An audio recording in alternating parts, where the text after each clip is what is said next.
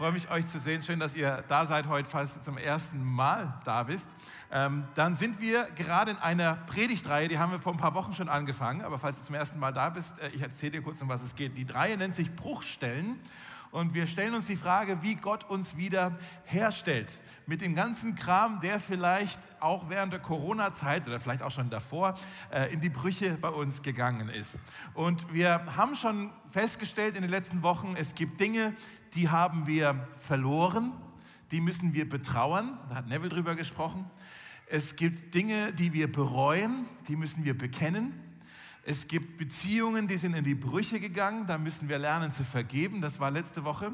Und in den ganzen, bei den ganzen Themen bisher haben wir auch immer wieder gesagt, ähm, dass wir einen Gott haben, dem ist unser Schmerz nicht egal.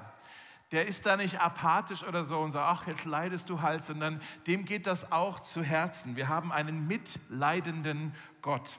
Die Bibel, die ist ja voller Versprechen darüber, dass Gott denen ganz besonders nahe ist, die ein zerbrochenes Herz haben, die leiden, die verfolgt werden. Das sind so die Menschen, für die hat Gott einfach, Gott hat eine Schwäche für die Schwachen. Ja? Gott, Gottes Herz geht da raus zu denen auf eine ganz besondere Art und Weise. Und wir können Gott tatsächlich erleben und Dinge über ihn lernen in den Krisenzeiten. Ganz viele von euch würden das auch so sagen, wie ich das sagen kann, dass ich zurückschauen kann auf Momente in meinem Leben, wo ich äh, leiden musste, wo ich Schmerz erlebt habe. Das war nicht schön. Ich sage nicht, oh, der Schmerz, das war super. Aber ich kann trotzdem ein Stück weit auch mit Dankbarkeit darüber jetzt nachdenken, weil ich weiß, in dieser Zeit, auch wenn es mies war, ich habe so viel über Gott erkennen dürfen, ich habe seine Treue erleben dürfen, auf eine Art und Weise, wie ich es vielleicht sonst gar nie geschnallt hätte. Ähm, wir haben auch immer dieses Bild hier von, diesen, ähm, von diesem Ah, da ist die Frauke, sehr schön. Genau. Äh, von, von der Frauke, die, die äh, dieses, dieses Geschirr wieder repariert. Ja, mit, äh, da haben wir, ihr habt das Design ja ständig gesehen in den letzten Wochen, immer so dieses, dieses reparierte Geschirr, das aber nicht nur einfach wieder zusammengeklebt ist, sondern mit Gold zusammengeklebt wurde. Das ist diese japanische Kunstform, die nennt sich Kintsugi.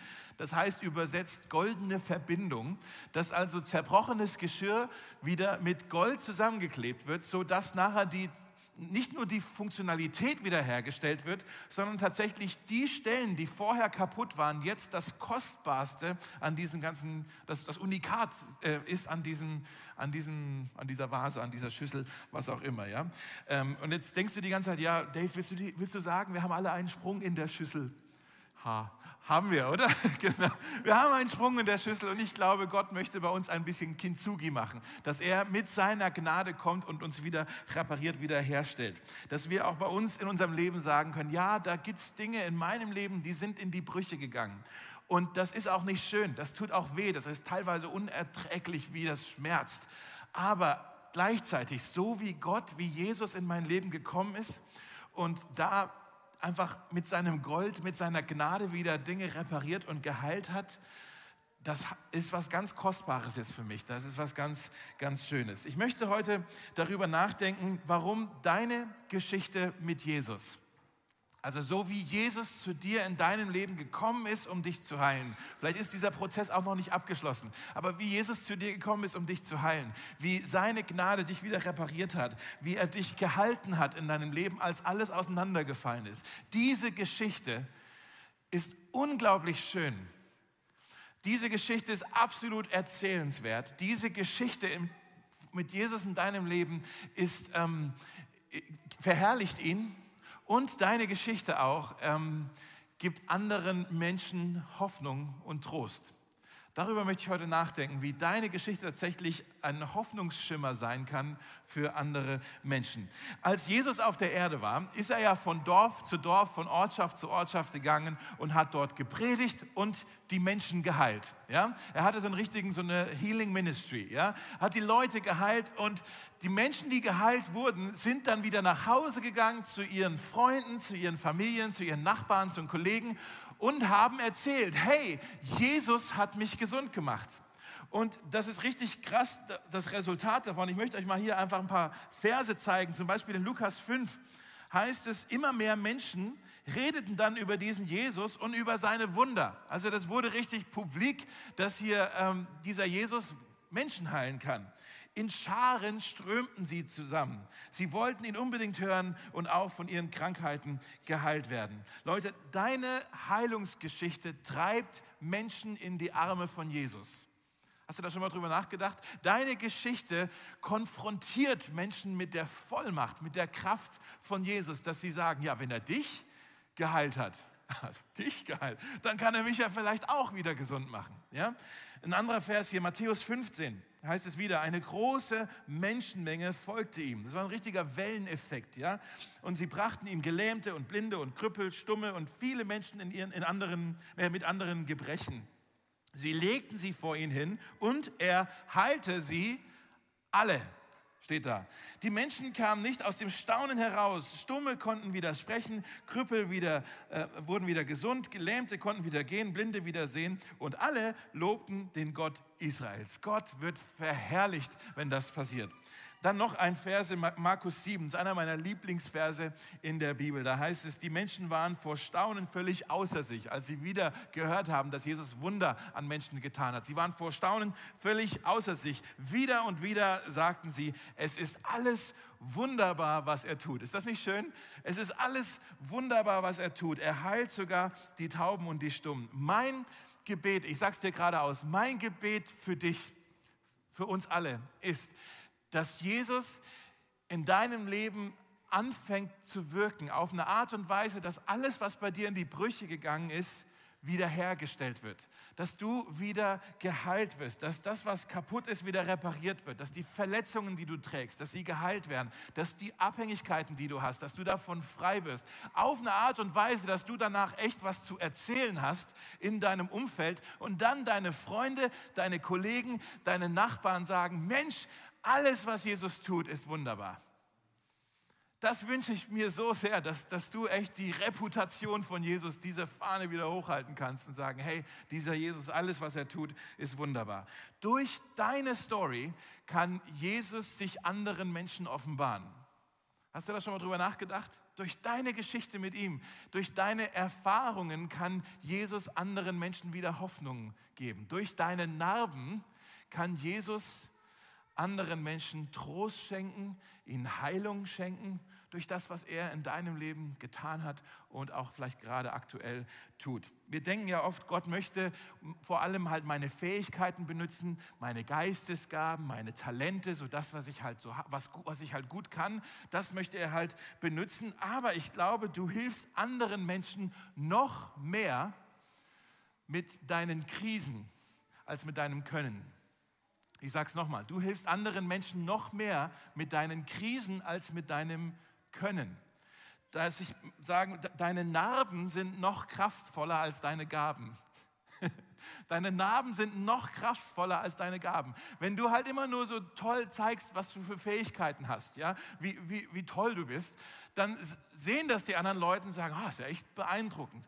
Schön für dich, was du alles gut kannst bringt mir jetzt aber auch nichts. Es ist ja toll, was du so alles hinkriegst. Aber wenn du anderen auch, wenn du den Mut hast, auch deine Narben zu zeigen und, und deine Wunden zu zeigen, sag, schau mal hier, dann plötzlich sagen die, ah, dann bin ich auch nicht der Einzige, der Stress hat, der Krisen hat, der zu kämpfen hat. Jetzt, jetzt haben wir hier eine Art Brücke. Jetzt kann ich irgendwie mit dir eine Beziehung haben. Jetzt, jetzt kommen wir uns näher.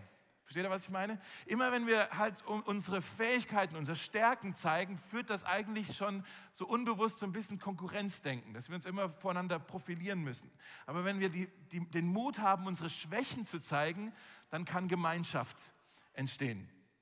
Also ich will dir sagen, ähm, versteck deine Narben nicht. versteck deine Narben nicht, sondern tra tra trag sie als Beweis dafür, dass Gott deine Wunde geheilt hat. Dass dann andere Leute, die vielleicht noch mit einer offenen Wunde rumlaufen, die sehen dann deine Narben und sagen, boah krass, Jesus hat dich geheilt, vielleicht kann er meine Wunde ja auch heilen. Oh krass, deine Wunde ist nicht mehr offen, wie ist die denn verschlossen worden, wie ist das denn geheilt? Vielleicht kann das bei mir ja auch passieren. Und dann kannst du sagen, so wie der, der Blinde in Johannes 9, der geheilt wurde, wo Jesus ihn geheilt hat. Und dann haben ihn auch die Leute gefragt, wer, wer hat dich denn gesund gemacht?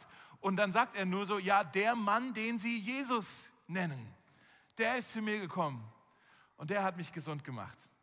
Und dann kannst du auf Jesus zeigen. Vielleicht willst du folgenden Satz mal aufschreiben. Ähm, meine schwerste Krise kann zu meinem schönsten Zeugnis werden. Dann denkst du plötzlich ganz anders nach über die miesen Zeiten, die du erlebst. Meine schwerste Krise kann zu meinem schönsten Zeugnis werden. Wie kann das gehen? Wie können wir durch unsere Krisen wirklich ein Segen sein für die anderen Menschen um uns herum? Äh, ich möchte euch heute ganz praktisch drei Dinge mitgeben, die könnt ihr gerne aufschreiben auf eurem Zettel, sofern ihr einen habt, genau auf eurem Platz. Genau. Das erste, was wir tun können, ist, das erste, was damit das passiert ist, wir müssen uns etwas bewusst machen. Wir müssen uns etwas bewusst machen. Wir müssen uns bewusst werden, dass Gott selbst unsere Krisen gebrauchen kann. Wenn wir das nicht kapieren, dann, dann, kommen wir gar nicht weiter. Wenn wir uns aber bewusst werden, Jesus kann auch meine Krisen gebrauchen. Ich möchte euch einladen, eine völlig neue Perspektive zu haben über deinen Schmerz, über die miesen Zeiten, die du erlebt hast, dein, dein Leid, deine Schwierigkeiten. Wenn du da eine neue Perspektive hast. Normalerweise, wenn wir leiden, ähm, ich weiß nicht, wie es dir geht. Instinktiv bei mir ist es erstmal so, dass ich dann anfange, mich zu beklagen. Ich fange an, äh, beleidigt zu sein vielleicht oder ich fange an zu jammern oder ich fange an, andere zu beschuldigen. Ich werde sehr, sehr egozentrisch. Da haben wir auch schon drüber gesprochen, dass so Selbstmitleid wie so eine Droge ist. Wisst ihr das noch? Die, die süchtig sein kann. Wenn wir Schmerz irgendwie, wenn das bei uns passiert, schauen wir instinktiv erstmal nur auf uns selber. Aber die Bibel beruft uns dazu, unseren Schmerz dazu gebrauchen, um auf andere zu sehen, die auch leiden, die auch schwierige Zeiten durchmachen, die Ähnliches erleben. Im 2. Korinther 1, das ist auch der Bibeltext auf euren Zettel, auch hier auf dem Bildschirm, da heißt es, er, also Gott, ist der Ursprung aller Barmherzigkeit und er ist der Gott, der uns tröstet. Das ist auch schon mal gut. Jetzt geht es aber weiter. In allen Schwierigkeiten tröstet er uns, damit wir andere trösten können. Okay? Er tröstet uns, damit wir was weiterzugeben haben. Wenn andere Menschen dann in Schwierigkeiten geraten, können wir ihnen den gleichen Trost spenden, wie Gott ihn uns geschenkt hat. Gott tröstet dich, damit du andere trösten kannst. Er segnet dich, damit du andere segnen kannst. Er heilt dich, damit du anderen Heilung bringen kannst. Okay? Du musst denk nicht so sehr an einen Staudamm, sondern denk an einen Fluss. Ja? Das, du, du, sammelst das nicht nur, sondern es soll durch dich weiterfließen. Er gibt dir, damit du etwas weitergeben kannst. Wer kann, lass uns mal ganz praktisch drüber nachdenken, wer kann besser jemandem helfen, der gerade eine Beziehungskrise, da geht eine Beziehung in die Brüche, eine Scheidung vielleicht, ja, der das gerade erleben muss, als jemand, der auch eine Scheidung erlebt hat. Der ist auch qualifiziert am besten qualifiziert, dieser Person zu helfen? Wer kann am besten jemanden trösten, der eine Fehlgeburt hatte, als eine andere Frau oder ein anderes Paar, die auch das schon mal erlebt haben, diesen seltsamen Schmerz, den man da plötzlich empfindet, wenn man eine Fehlgeburt hat? Wer kann besser jemanden helfen, der chronisch krank ist, als auch jemand, der chronisch krank ist und der weiß, wie es ist, wenn man morgens einfach nicht aus dem Bett kommt. Wer kann besser jemandem helfen, der vielleicht gefeuert wurde, als jemand anders, der auch schon mal gefeuert wurde und der weiß, wie blöd man sich da fühlt? Wer kann besser jemandem helfen, der misshandelt wurde? Als jemand, der auch in seinem Leben misshandelt wurde. Wer kann besser jemandem helfen, der mit einer Pornosucht zu kämpfen hat, als jemand, der auch damit zu kämpfen hatte und weiß, wie diese Ketten einen festhalten können? Wer kann besser jemandem helfen, der Angstzustände hat? Und sagt, was stimmt denn nicht mit mir? Ich habe ständig Angst. Als jemand anders, der auch dieses, dieses Gefühl nur zu gut kennt. Ich glaube, ihr wisst, was ich meine. Wer kann besser jemandem helfen, der einen lieben Angehörigen durch einen Suizid verloren hat? Als jemand anders, der das auch schon erleben musste. Der gleiche Trost, den Gott dir schenken möchte, ist der Trost, den er durch dich anderen weitergeben möchte. Das ist das Erste. Du musst dir bewusst machen, dass selbst, Gott selbst deine Krisen, die du erlebt hast, die kann er gebrauchen, um andere zu segnen. Das Zweite ist, du musst dich bereit machen. Wir werden immer praktischer, hier immer konkreter. Du musst dich bereit machen. Die Bibel sagt uns, wir sollen erwarten und bereit sein, anderen Menschen unsere Story zu erzählen. Zeuge zu sein, ein Zeugnis zu geben, sagt die Bibel. Ja? In 1. Petrus 3, Vers 15, ein starker Vers, da heißt es, seid immer bereit, Rede und Antwort zu stehen, wenn euch andere nach der Hoffnung fragt, fragen, die euch erfüllt. Da steht übrigens nicht, wenn euch andere nach eurem Glauben fragen. Wir sollen scheinbar nicht so sehr unseren Glauben bezeugen, sondern unsere Hoffnung bezeugen. Das ist ein Unterschied, weil wenn man Glauben bezeugt, dann ist immer dieses Rechthaberische, dieses Fromme so, oh, du musst jetzt das glauben, was ich glaube. Aber die Hoffnung zu bezeugen, das ist, heißt, wir sollen unsere Geschichte erzählen, das, was uns trägt. Begegnet ihnen freundlich und mit Respekt steht hier. Ja? Nochmal, die Leute um dich herum, die können von deiner Story profitieren, die können da Hoffnung draus ziehen. Die Freunde, die Kollegen, die Mitbewohner, die du um dich herum hast, die dich gut kennen. Wenn Gott an dir am Wirken ist und dich verändert, dann werden die Leute in deinem Umfeld auch die Veränderung sehen. Und die werden dann anfangen zu fragen, sag mal, was ist mit dir passiert? Was ist mit, was ist mit dir los? Ja? Was ist mit dir passiert? Du warst doch irgendwie hier und jetzt bist du hier. Du warst so verbittert und jetzt bist du voller Frieden. Du warst so verwundet und jetzt bist du heil. Du warst so ängstlich und jetzt bist du wieder zuversichtlich. Was ist mit dir passiert? Und dann sagt Petrus, mach sicher, dass du bereit bist, auch zu antworten, dass du dann auch Rede und Antwort stehen kannst, wenn du dann nach deiner Hoffnung gefragt wirst. Wie macht man sich bereit?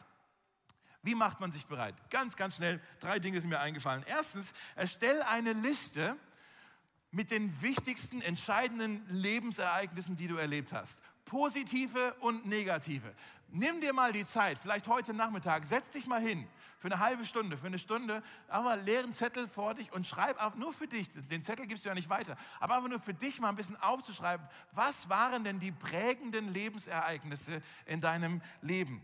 Ja, ich habe hier mal einfach mal angefangen zu, aufzulisten, aber das ist ja, das, die Liste könnte endlos sein. Ja, einfach Dinge, die, die wir erleben, die uns irgendwie prägen, die uns beeinflussen. Ja, was sind die Dinge in deinem Leben? Fang da jetzt auch mal drüber an nachzudenken. Was sind die Dinge in deiner Lebensgeschichte? Die waren vielleicht Wendepunkte oder das sind, das sind Dinge, wenn du an dein Leben zurückdenkst, die fallen dir sofort ein. Ja, und schreib das mal auf und dann überleg dir, was habe ich aus dieser Situation gelernt? Was habe ich da lernen dürfen? Vielleicht auch in dieser Krise oder auch in diesem schönen Moment. Vielleicht warst du arbeitslos und du kannst sagen, ja, war mies, aber ich habe gelernt, Gott wirklich zu vertrauen. Vielleicht hast du in deiner Familie einen Pflegefall gehabt oder vielleicht auch immer noch und du kannst sagen, ja, das ist echt anstrengend, aber ich habe gelernt, Gott gibt mir täglich neue Kraft für jeden Tag. Ja? Oder dass du sagen kannst, bei mir ist, äh, äh vielleicht sagst du, äh, mein, mein Freund ist mir fremd gegangen. Ja? War mies, aber du kannst auch sagen, Gott pflegt mein verwundetes Herz. Habe ich gelernt. Gott kümmert sich um mein verwundetes Herz. Oder du sagst, ich bin auf eine Versuchung reingefallen oder ich falle immer wieder auf die gleiche Versuchung rein. Dass du trotzdem sagen kannst, ja, aber Gott hört nicht auf, mir Gnade zu erweisen. Ich könnte das nicht anders lernen, als auch wenn es mies ist. Gott hört nicht auf, mir zu vergeben. Ja, also fang mal an, eine Liste zu machen. Schreib mal auf, nimm dir mal die Zeit. So bereitest du dich vor. Du bist sonst nicht bereit, wenn Menschen dich fragen: Hey, wo hast du die Hoffnung her? Äh, Habe ich gar nicht drüber nachgedacht. Ja, also fang mal an mit der Liste. Das Zweite ist, überlege dann, wer von deiner Geschichte profitieren könnte. Wer muss deine Geschichte, dein Erlebnis, wer müsste das denn eigentlich mal hören? Und das ist, die Antwort darauf ist eigentlich total offensichtlich. Deine Geschichte muss gehört werden von Leuten, die gerade Ähnliches erleben. Okay? Und entweder, vielleicht fällt dir gerade nicht sofort jemand ein, aber ich möchte dir sagen, es gibt so viele Menschen hier in dieser Stadt, hier in dieser Gemeinde, in deinem Umfeld, in, in deiner Kleingruppe, vielleicht in deinem Arbeitsumfeld, bei dir in der Agentur, an der Universität, äh, wo auch immer du bist, auf dem Spielplatz, wie anderen Mamas. Es gibt so viele Menschen um dich herum, die müssen deine Geschichte hören, weil sie gerade was Ähnliches erleben. Und sie haben keine Hoffnung und sie suchen nach Hoffnung und du hast eine Hoffnung erlebt und du kannst sie weitergeben. Ja? Also überleg dir, okay, wer muss das hören? Und dann das dritte noch, stell dich Gott zur Verfügung. Stell dich selbst Gott zur Verfügung, dass du sagst, Gott, meine verheilten Narben, die du geheilt hast, Gott, das ist eigentlich deine Geschichte mit mir. Und ich möchte diese Narben nicht verbergen, sondern ich möchte sie stolz tragen. Ich möchte sie stolz zeigen und ich möchte gern darüber reden, wenn mich andere fragen. Ich möchte gern Rede und Ankunft stehen und ich möchte gern bezeugen, was du in meinem Leben getan hast. Ich stelle mich diesem Dienst heute zur Verfügung. Ja, dass du sagst, ich, ich stehe steh zur Verfügung. Ich kann dir versprechen, wenn du dich Gott zur Verfügung stellst, dann wird er dich gebrauchen. Er wird dich gebrauchen. Wenn du dich bereit machst, deine Story zu erzählen, dann wird er Türen öffnen, dann wird er ähm, Möglichkeiten schaffen, dann wird er dir Menschen in den Weg stellen, damit du genau das tun kannst, damit du deine Story erzählen kannst. Wir denken ja oft, Gott gebraucht ausschließlich Menschen, äh, die besonders fromm sind, die besonders reif sind, die schon komplett verheilt sind, die ganz extrovertiert sind, die ganz besonders begabt sind. Das sind die Menschen, die Gott gebrauchen möchte. Aber was will er denn mit mir? Vielleicht denkst du das dass du bist, du bist nicht qualifiziert. Ja? Ich möchte sagen, in der Bibel, wir sehen durch die Bank, wir sehen, dass Gott ausschließlich Menschen gebraucht, die unvollkommen sind, die nicht perfekt sind, die alle irgendwo auch einen Sprung in der Schüssel haben, die auch noch nicht alle komplett verheilt sind. Gott liebt es, Menschen zu gebrauchen, die sich ihm zur Verfügung stellen. Ja, wenn Gott nur perfekte Menschen gebrauchen würde, würde nichts getan werden. Es gibt keine perfekten Menschen. Ja? Gott liebt es aber, unvollkommene Menschen zu gebrauchen. Ganz normale Menschen, die sich ihm zur Verfügung stellen. Und ich bin da auch selbst ein Paradebeispiel dafür. ja? Als ich 19 war, war ich in, auf eine, in, in, einer Bus, in einem Bus gesessen auf der Heimfahrt vom Kosovo nach Stuttgart. 36 Stunden Busfahrt. Ja, was tut man da 36 Stunden im Bus? Das war, bevor man überhaupt mit dem Handy überhaupt irgendwas angucken konnte. Ja, so alt bin ich schon. Ja, dann sitzt man da und dann fängt man an zu beten. Und man denkt darüber nach, was habe ich denn hier gerade erlebt im Kosovo? Ich war auf so einem Hilfseinsatz, das war gerade als der Krieg dort vorbei war. Ja? Und ähm, da habe ich gebetet und gesagt, Gott, ich stelle mich mit meinem ganzen Leben dir zur Verfügung. Wo auch immer, wann auch immer, wie auch immer. Ich lege mein Ja auf den Tisch. Ich werde niemals Nein sagen zu dem, wozu du mich berufst. Ich habe diese Entscheidung nie bereut. Ich bin nicht ein toller Hecht, ja. Ich habe einfach nur, ich, ich würde sagen, ich bin einer, ich stelle mich Gott zur Verfügung und Gott liebt es, Menschen zu gebrauchen, die sich ihm zur Verfügung stellen. Und er möchte das in deinem Leben auch tun. Deine Geschichte ist absolut, nochmal, deine Geschichte ist absolut erzählenswert. Es gibt Menschen, die sie hören müssen. Ja? Das dritte dann, was wir tun, ist, wir machen den Mund auf. Mund aufmachen. Okay? Also, ähm, was habe ich gesagt hier? Das erste war äh, bewusst machen, bereit machen, Mund aufmachen. Seht ihr, was ich hier? Wortspiel. Okay. Also, Mund aufmachen. Ach so, ja, hat nicht so ganz funktioniert. Okay, egal.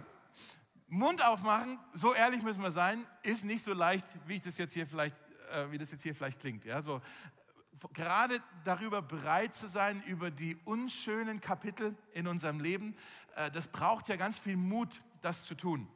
Ähm, weil wir haben dann Angst, vielleicht belächelt zu werden oder ausgelacht zu werden oder äh, dass, dass wir uns irgendwie schämen müssen über irgendwas, was halt nicht so toll gelaufen ist oder dass wir vielleicht sogar Freunde verlieren, dass wir abgelehnt werden, dass wir blöd dastehen. Und ich möchte dich einladen, umzudenken in deinem Kopf, und nicht zu denken, okay, was werden die Leute wohl über mich denken, sondern wie können die Leute von meiner Geschichte profitieren.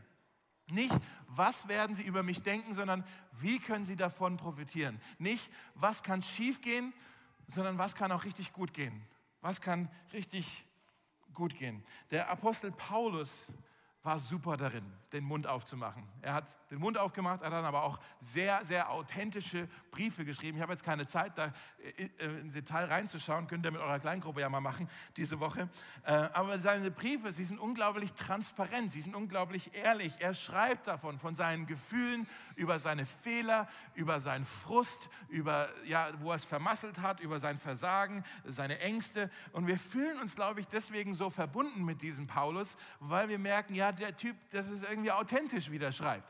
Der ist natürlich irgendwie ein toller, toller Prediger gewesen und alles, ein Gemeindegründer, aber letztendlich ist er auch ein Mann, ein Mensch, so wie wir hier auch. Und irgendwie können wir da eine Connection haben mit dem. Ja, er, er war bereit, den Mund äh, aufzumachen. Er war bereit zu erzählen.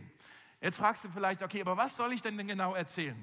Lass uns auch noch mal ganz konkret werden. Ganz hier am Schluss noch drei, drei Dinge, die wir erzählen können. Erstens, erzähl davon, was du in deiner Krise gelernt hast. Von den Dingen, wo du sagst, ah, das habe ich gelernt. Erzähl davon, was du gelernt hast. Vielleicht hast du gelernt, auf Gott zu vertrauen. Vielleicht hast du gelernt, Gottes Wort wirklich ernst zu nehmen und zu gehorchen. Vielleicht hast du gelernt, dich mit anderen zu connecten. Vielleicht hast du gelernt, dich an seine Versprechen festzuhalten. Was auch immer es du gelernt hast, das lohnt sich zu erzählen. Das zweite ist, erzähl davon, wie du Jesus erlebt hast in deiner Krise. Das, ich glaube, die, die Nähe Gottes, den, den Trost Gottes, der Frieden Gottes ist etwas, was sich jeder, danach sehnt sich jeder Mensch in dieser Stadt. Die Bibel sagt, der Frieden Gottes, der, der übersteigt unser Denken und er hütet, er beschützt unser, unseren Sinne und unser Herz. Ja, dass du vielleicht auch sagen kannst, ich weiß nicht, was bei dir passiert ist, aber dass du sagen kannst, ja, als meine Eltern sich getrennt haben, ich hätte eigentlich ausflippen sollen, aber irgendwie, da war ein Frieden da, dass ich ruhig geblieben bin. Oder als ich die Diagnose bekommen habe von dem Arzt, wo ich dachte, oh, das sieht jetzt echt nicht gut aus. Ich hätte ausrasten sollen, ich hätte ausflippen sollen. Aber da ist so ein Frieden, ich kann mir diesen Frieden überhaupt nicht erklären. Wo kommt das denn jetzt her? Das ist der Frieden Gottes, der unser Denken übersteigt, der unsere Herzen, unsere Sinne bewahrt. Der war plötzlich da. Vielleicht kannst du davon was zu erzählen. Das lohnt sich zu erzählen. Und dann das dritte noch, erzähl davon, dass Jesus dich geheilt hat. Wenn er das in deinem Leben getan hat, dann ehre dem, dem Ehre gebührt. Wenn Jesus dich geheilt hat, dann, dann erzähl anderen davon. Wenn Jesus deine Ehe geheilt hat, dann erzähl anderen davon. Wenn Jesus deine Gesundheit geheilt geheilt hat, erzähl anderen davon. Wenn Jesus deine Finanzen geheilt hat, deine, deine Trauer geheilt hat, deine, deine, deine Emotionen, deine, deine mentale Gesundheit, deine Familie, ja, was auch immer, deine Süchte.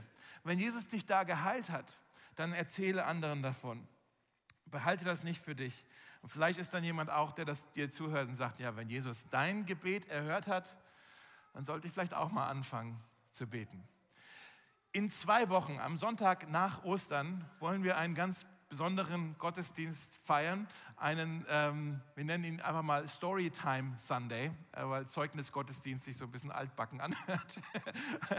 Aber im Prinzip ein Gottesdienst, wo wir uns treffen und das funktioniert auch nur, wenn ihr da ein bisschen mitmacht. Sonst wird es ein komischer kurzer Gottesdienst.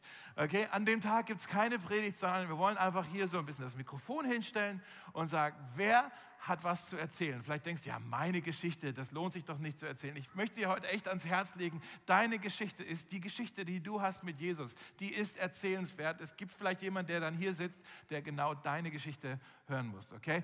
Ich möchte dich einladen, mach dir mal Gedanken dazu, ob du vielleicht in fünf Minuten oder so. Du musst ja auch nicht ewig ausholen, so, ja, ich bin da geboren und so. Erzähl einfach in ein paar Sätzen, das ist das, was Jesus in meinem Leben getan hat. Ich wünsche mir, ich hoffe, dass wir wirklich hier vielleicht sogar in jedem Gottesdienst ein Dutzend Leute haben, die sich einfach hier hinstellen und sagen, das habe ich mit Jesus erlebt. Das ist seine Kintsugi-Geschichte bei mir. Und vielleicht ist es auch noch nicht abgeschlossen, vielleicht bist du echt so wie ich auch noch so ein Work in Progress. Ja, also da ist, da ist noch viel, was auch noch geheilt werden muss. Aber lass uns da gegenseitig einander Mut machen und ähm, das haben wir vor in zwei Wochen. Also, denk mal drüber nach und wenn du da gerne was erzählen möchtest, lass mich jetzt hier nicht hängen, weil wie gesagt, sonst haut es nicht hin. Äh, denk nicht, oh, die anderen erzählen schon. Überleg mal, ob du nicht einfach hier für ein paar Minuten was erzählen könntest. Und dann schreib mir eine kurze E-Mail, dave at mosaikberlin.com und ähm, dann können wir noch kurz vorher ein bisschen abchecken, wie wir das dann strukturieren. Und, ja? Habt ihr kapiert? Ich freue mich voll drauf. Ja, okay. Ja, gut. Vielleicht fühlt sich das jetzt alles so ein bisschen an wie so eine To-Do-Liste. Dass du sagst, okay, schön, aber manche von euch sind sofort on fire und sagen, ja, lass mal machen. Und andere von euch sagen vielleicht, oh, es ist wieder so eine Last, jetzt muss ich hier noch was machen, jetzt muss ich auch noch meine Geschichte erzählen. Ah, muss ich noch eine Liste machen ja, äh, oder was bewusst machen. Vielleicht ist es jetzt irgendwie, bist du noch gar nicht so motiviert, vielleicht hast du da auch einen Wahnsinns Respekt davor. Ich möchte sagen, du kannst auch nur dann offen und befreit über deine Wunden sprechen, wenn sie dich nicht mehr definieren. Okay, dass du sagst, ja, meine Wunden, meine Geschichte, das hat mich zwar beeinflusst, aber es ist nicht mehr meine Identität. Wenn du ein Nachfolger von Jesus bist, dann ist Jesus deine Identität. Und die einzigen Wunden, die dich definieren, sind seine. Okay? Die einzigen Wunden, die dich ausmachen, sind nicht deine Wunden, sondern seine Wunden. Mein letzter Vers hier auf dem Bildschirm, Jesaja 53, da heißt es: Wegen unserer Vergehen wurde er durchbohrt, wegen unserer Sünden zerschlagen. Er wurde gestraft, damit wir Frieden haben. Durch seine Wunden sind wir geheilt. Durch seine Wunden sind wir geheilt. Diese Woche, heute ist Palmsonntag, diese ganze nächste Woche ist die sogenannte Karwoche, die Woche vor Ostern, wo wir daran denken und innehalten möchten, immer und immer wieder, dass Jesus für uns am Kreuz etwas Unglaubliches getan hat. Er musste leiden, damit wir gerettet werden können. Er wurde geschlagen, damit wir dadurch gesegnet werden. Er wurde verwundet, damit wir dadurch geheilt werden. Er musste sterben, damit wir dadurch erlöst werden. Das Kreuz ist letztendlich unsere Hoffnung, warum wir auf Heilung hoffen können. Sein Leiden bedeutet wirklich die Errettung für die Welt. Sein Schmerz war nicht umsonst. So tickt sein Herz. So, so, es war für unser Heil, für unser Wohl. Und dieser Jesus, dessen Leidensgeschichte dir das Heil gebracht hat, möchte auch deine Leidensgeschichte gebrauchen, um anderen Heilung zu bringen. Ich sage diesen Satz nochmal. Dieser Jesus, dessen Leidensgeschichte dir das Heil gebracht hat, möchte auch deine Leidensgeschichte gebrauchen, um anderen Heilung zu bringen. Lass uns beten. Jesus, wir danken dir so sehr, dass, dass dass dir unser Schmerz, unser ganzer Kram, alles, was irgendwie in die Brüche gegangen ist, dass dir das nicht egal ist, sondern dass du ein mitleidender Gott bist. Das hast du gezeigt am Kreuz selbst, dass du gelitten hast, nicht weil du irgendwas verbrochen hast, sondern an unserer Stadt, uns zum Wohl, uns zum Heil, hast du gelitten. Und du bist ein mitleidender Gott und dir, dir ja, dein Fokus, dir, dir, liegt, dir liegt es daran, dass, dass wir Heilung erfahren, dass wir wiederhergestellt werden, werden. Sei es in unserem Herzen, in unseren Beziehungen, in unserem Körper, in unserem Denken. Wir, wir brauchen deine Heilung. Wir möchten das bekennen, dass in unserem Leben einiges ist, was in die Brüche gegangen ist. Und manches davon, da sehen wir, da hast du auch schon gewirkt, da hast du auch schon durch deine Gnade, ja, wie Gold wieder Dinge zusammengeklebt. Danke, Jesus, dass du am Wirken bist in unserem Leben. Und ja, wir wollen von deinem Wirken erzählen. Wir wollen uns da dir zur Verfügung stellen. Wir wollen lernen, wie wir Rede und Antwort stehen können, wenn Menschen ja vielleicht bei uns Hoffnung erkennen können. Dann wollen wir da nicht schüchtern sein und sagen, ja, ja, halt irgendwie, sondern wir wollen mutig und, und auch stolz auf dich, Jesus, zeigen, weil, weil du es bist, der uns heil macht.